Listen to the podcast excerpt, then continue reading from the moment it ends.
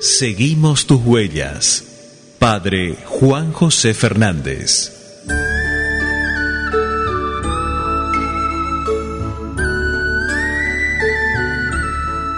No se pierdan esta semana la interpretación de Juan José Fernández sobre la fe. La fe como algo que no es totalmente seguro, sino la fe como riesgo. Eric Fromm no dice que todos los creyentes estén vacíos o sean unos alienados. Dice que la religión puede ser una alienación y que muchos se refugian en ella y se presentan como creyentes.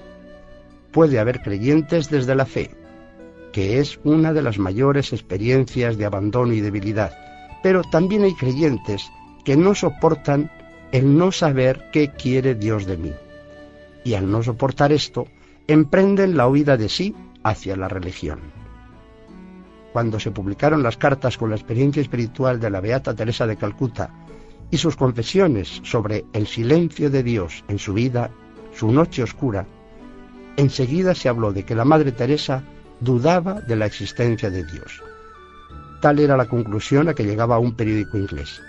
Sin embargo, un columnista español, Juan Manuel de Prada, salió al paso de las interpretaciones pueriles y acomodaticias leyendo el verdadero sentido de las dudas que ha de soportar los verdaderos creyentes.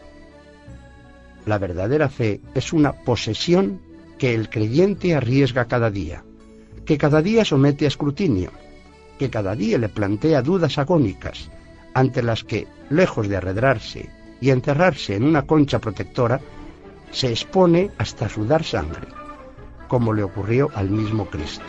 Si esta es la religión del hombre sensato, la del alienado también está definida por el mismo autor.